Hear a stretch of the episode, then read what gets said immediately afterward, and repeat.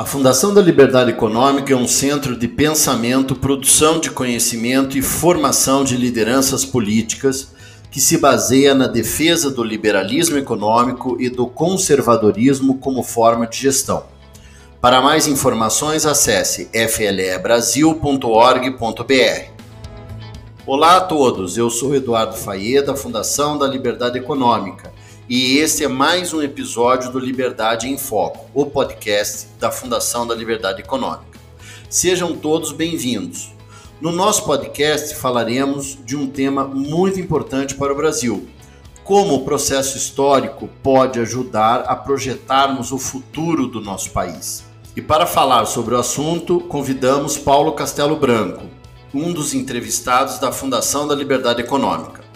Paulo Castelo Branco é o atual presidente do Instituto Histórico e Geográfico do Distrito Federal, presidente do Conselho de Ética da ABRIG, Associação Brasileira de Relações Institucionais e Governamentais, advogado de formação, profissional de relações institucionais e governamentais. Pós-graduado em processo legislativo, especializado em processo tributário e em mediação e conciliação. Foi membro do Conselho de Contribuintes do Ministério da Fazenda, conselheiro seccional e presidente do Tribunal de Ética da OAB do Distrito Federal, conselheiro federal e secretário de Segurança do Distrito Federal. Paulo Castelo Branco, é uma satisfação recebê-lo aqui no podcast da Fundação da Liberdade Econômica. Seja bem-vindo. Obrigado, Fayer. Obrigado à Fundação e aos seus ouvintes. Estou à sua disposição para que a gente possa conversar um pouco. Que ótimo, Paulo. Com certeza esse assunto será de muito interesse dos nossos ouvintes que sempre querem saber um pouco mais, né? sobre o pensamento e o liberalismo econômico, conservadorismo e como que o mundo funciona. E aí, para começar, eu gostaria da sua análise como a história contribui para o entendimento do cenário político atual do Brasil e como isso pode se desdobrar aí no futuro. Bem, o Instituto Histórico e Geográfico do Distrito Federal é, tem essa função é, e essa guarda da história e da geografia do Brasil. Nesse momento que vivemos, ele vem sempre baseado na, no, na antiguidade, né? no, no, nos tempos passados que nos, que nos fizeram chegar aqui. Como todos sabemos, o Brasil é um país continental, miscigenado, com várias populações estrangeiras que aqui vieram e que formaram a brasilidade que temos. É, vivemos sempre momentos muito dramáticos na história do Brasil, mas sempre tivemos uma saída é, que nos deu períodos muito bons. O brasileiro é um povo muito bem-humorado, é, sem dúvida, onde se anda, se vê o bom humor, é, que vem lá de trás, da a nossa música, a nossa união. É, se fosse observar a união desses povos é, originários e congraçamento com aqueles que vieram, é uma coisa extraordinária num país do nosso tamanho com essa população é, que vivemos falando uma mesma língua, né? que vivemos com o mesmo objetivo de paz, é um país de paz. O, as intervenções é, históricas de guerra no Brasil é, ficaram muito distantes já, com o fim da Segunda Guerra Mundial, mas o Brasil sempre esteve presente nesses conflitos, as, é, colaborando com as forças é, de paz da ONU. O Brasil é um importante é, colaborador é, da paz, o que indica que somos, sim, na origem, um país de paz. Nós tivemos um, um, um descobrimento do Brasil, é, como se fala, que o Brasil estava ativo foi descoberto, sim. mas ele, as populações indígenas já viviam é, por aqui, é, milhões de de indígenas que nos trouxeram esse encantamento, né, o encantamento da floresta. É, se o brasileiro conhecesse bem o Brasil, iria ver as maravilhas que temos. Mas a nossa formação é, nos levou para a Europa. Quem podia, em vez de buscar as belezas naturais do Brasil, for, fomos para a Europa. E mais recentemente na história, é, buscamos é, os Estados Unidos, né, a América do Norte toda. E hoje estamos com os olhos voltados é, para o, o, os países orientais, que estão nos encantando é, com as suas belezas de arte, de, de beleza arquitetônica.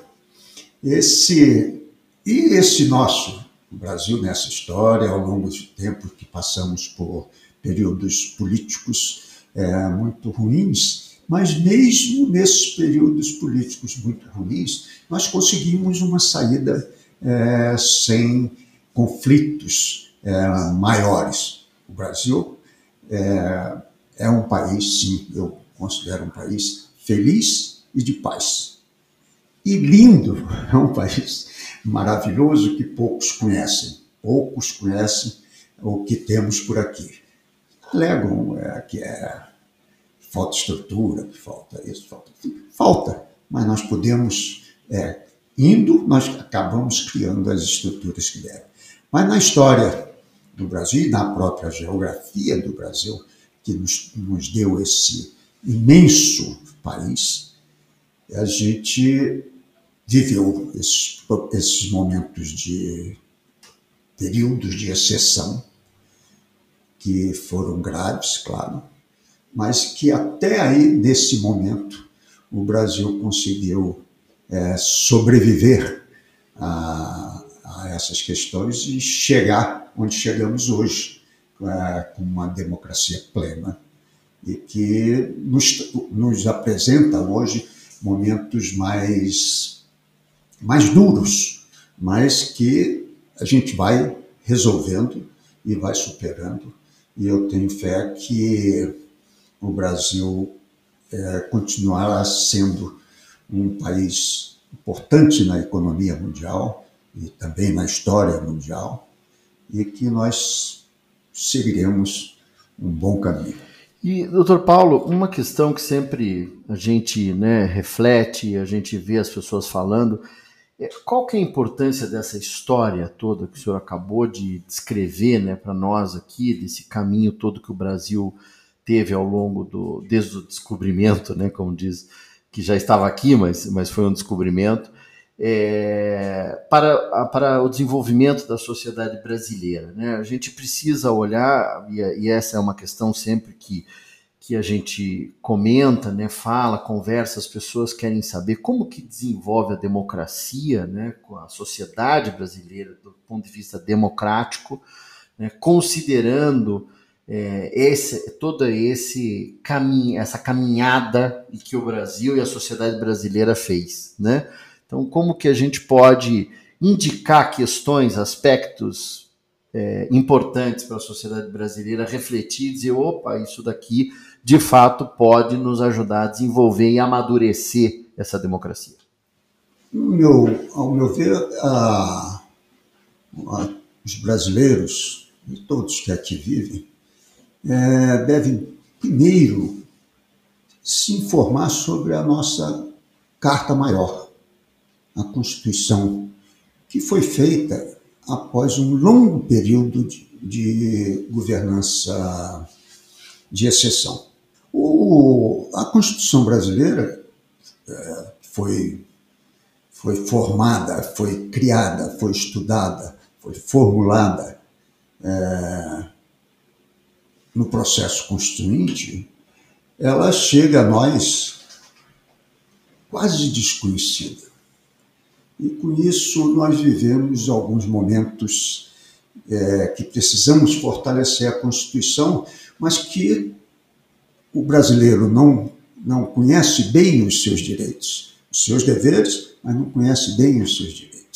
Então, o, nós temos hoje dificuldades muito graves é, por erro de interpretação da Constituição. Nos deixa num momento muito dramático para resolvermos as questões.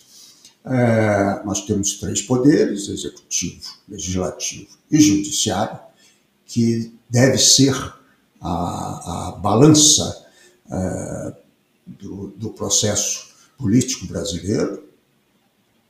E, no entanto, a gente, o povo, né, o povo não compreende por que, que as coisas não são como deveriam ser, né?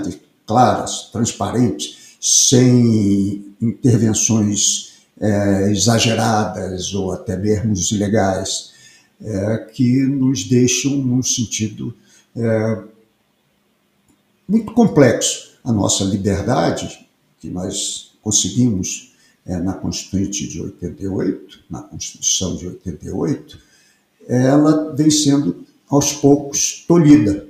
Com isso, a liberdade que nós devemos ter, essa liberdade política, essa liberdade que nos conduz para um futuro melhor, é, tem deixado a população é, em conflito com a própria população. Porque se nós fôssemos mais, mais claros e mais obedientes à lei, à Constituição especialmente, nós teríamos um, uma estabilidade. É, as, as inovações que a tecnologia nos trouxe, os olhares mais à frente é, no futuro, essas pessoas é que conseguem fazer é, um país melhor. Hoje, me preocupo com, com o andamento do, do processo político e creio que nós precisávamos olhar mais, é, compreender mais, não nós juristas, é, especialistas, mas o povo. O povo tem uma Constituição que lhe garante é, direitos, e, mas ele exige deveres também. Tem que, que, que ser atendido nos deveres. Então, nós temos hoje um país, continua sendo um grande país, com avanço tecnológico, com inovação, mas com um pé atrás. O, o Brasil tem um pé andando e um, o outro pé é, é, parado, não parado, mas puxando para trás. E essas, essa liberdade é, que garante, sim, um futuro melhor para o Brasil. Muito interessante, doutor Paulo, porque é, você está falando da questão do conhecimento histórico da formação da Constituição Federal, né? quer dizer, tanto do período de exceção quanto é, desse período de é, que foi uma grande discussão que promoveu e construiu essa Constituição, que nos padrões internacionais é muito jovem, né, muito nova, né, não é uma, uma Constituição antiga, né, diferentemente de, da, de, de, de países como o Reino Unido, como a França, né, como os Estados Unidos, onde que as, as constituições são centenárias, né, isso é muito importante. E aí a, a questão é qual que é a sua visão, conhecendo a história do Brasil e tendo acompanhado, inclusive, a Constituinte, né? O senhor não comentou aqui, mas eu quero que o senhor comente, por favor, seu acompanhamento da Constituinte. É, é, como que você acha que esse conhecimento histórico pode ajudar o futuro do Brasil? O que, que o senhor acha que seria uma, uma coisa positiva que o Brasil poderia fazer para desenvolver e melhorar suas condições para a própria população, o povo, como você é, muito bem destacou? Bem, o, o processo legislativo eu acompanhei, é, foi muitíssimo importante. Nós vimos um período longo de, de procedimentos de exceção e a, a a Constituinte foi uma beleza, muito bem conduzida pelo deputado Ulisses Guimarães, é, que nos credenciava a poder participar, a, a agir nas comissões. Né? Nós não tínhamos acesso ao plenário, mas as comissões nós éramos livres, eu tinha uma credencial que me permitia acesso, que me permitia é, ponderar. É, uma coisa é, umas constituintes de verdade. Foi muito bom. Um amplo diálogo. Portanto. Um amplo, amplo diálogo. Me lembro bem é, sobre as discussões, essas discussões que permanecem, coisas antigas sobre é, comunismo, fascismo, essas coisas que, que na realidade, com a, as mídias sociais hoje, com os satélites, nós ficamos mais ou menos. É, é, nós nos encontramos mais ou menos na mesma situação. Todo mundo está sendo, de alguma forma, é, informado e, ou desinformado. Né? É, nós precisamos apreciar isso, a, a população precisa disso hoje. A, a, esse celular, você olha nas ruas, todo mundo tem celular. E todo mundo recebe uma informação imediata. Né? E não é só aqui, mesmo nos países fechados, de alguma forma o celular está agindo, né? a internet, porque os satélites estão rodando aí, alguém consegue correndo riscos sérios de, de serem presos, serem até mortos, em alguns casos. Mas, é, ao longo do, desse processo, a população pode é, se desenvolver, a população pode se desenvolver com o que nós sabemos que é o mais importante o mais importante num país, além, claro, da saúde, é o ensino, que nós ainda não conseguimos é, desenvolver o ensino. Não desenvolve desenvolvimento, não desenvolvemos pesquisa, história, geografia, para que as novas gerações possam compreender o que nós, mais velhos, já compreendemos. Agora, o Brasil dentro dos conceitos. É um país jovem. E os outros países mais antigos são exemplos para a gente, porque eles chegaram a essa estabilidade política através de longas guerras, guerra civil, massacres. Eles foram, eles foram se aperfeiçoando desta forma. Né? A gente pensa, ah, porque a Revolução Francesa. A Revolução Francesa foi importantíssima. Então, hoje a gente olha, puxa, a França, que tem um mundo de dificuldades, porque também é, agiram colonizando povos que hoje exigem a, a reciprocidade no, nos tempos atuais. Eles não podem abandonar aqueles povos que foram explorados, coisa que com a gente é, foi interrompido com a República. Né? O, o, colonizador, o nosso colonizador, especialmente português, é, saiu daqui, né? como saiu é, também dos Estados Unidos, Canadá e outros países que ficaram livres do colonizador mesmo os países da África, é, que são, é, muito, foram muito prejudicados por essa força política e econômica do, da Europa, é, estão saindo com dificuldades, mas estão saindo. Acho que a, o nosso desenvolvimento está no exemplo, porque nós temos uma vantagem. A nossa vantagem é a paz, o trabalho. E nós temos regiões absolutamente diversas, né? mas eu acredito sim que essa nossa população vai conseguir superar. Hoje você já vê alguns estados que, que se destacam na educação. Né?